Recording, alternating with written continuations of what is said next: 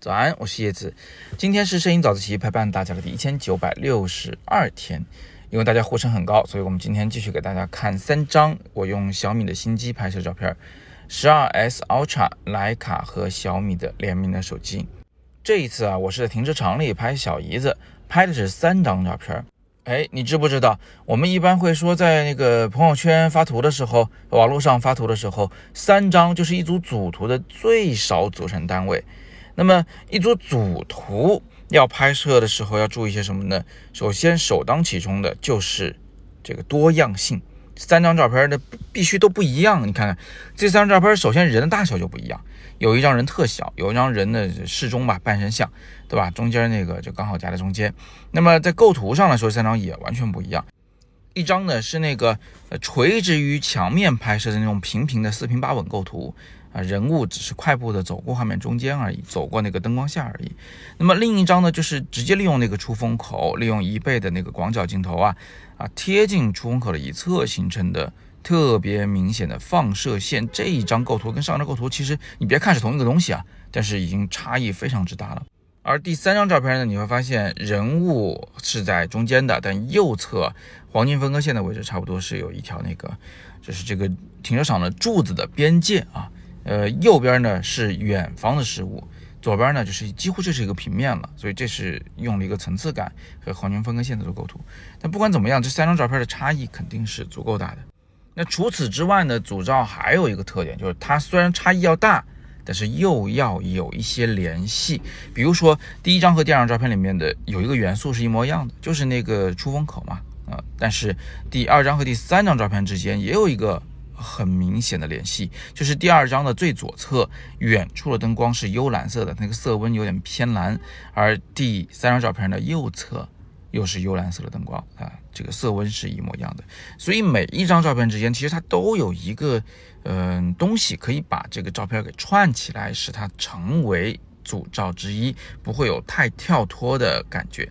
最后就是一些小技巧了，这三张照片。底部右下角啊，其实是有那个拍摄参数的，你们发现没有？都是二十三毫米、二十三毫米、二十三毫米，这就是这台手机的那个一倍的主摄像头，那个默认的摄像头。内置摄像头呢是比较大的感光元件，一英寸，在手机里算是巨大个了啊，呃，甚至比某些这个卡片级的感光元件都要大。那么这个一英寸的底呢，只在这个主摄镜头里，所以在像停车场这种光线极其昏暗的地方。我们肯定是要用一个尽可能大的感光元件的摄像头去拍照。用这个手机的时候，你就要选主摄；如果是用相机的话，你就挑你手边感光元件最大的那个相机。在暗光环境下，它会更纯净啊。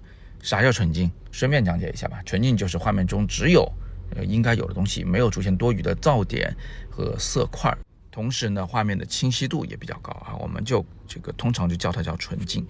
最后别忘了，在这种大面积白色为主的画面下，一定要记得加曝光补偿，尤其是第二张和第三张照片都是大量加了曝光补偿，才把整个画面拍得白白的。否则的话呢，手机相机肯定会自动的去把它拍成一个灰色。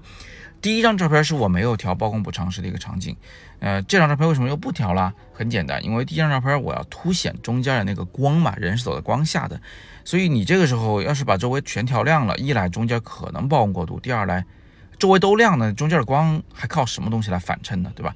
所以第一张照片我们就保持它一个灰暗的场景，但正好啊，现在你就可以看出来，如果不加曝光补偿，我们拍出来会是一个怎样的灰墙的情况。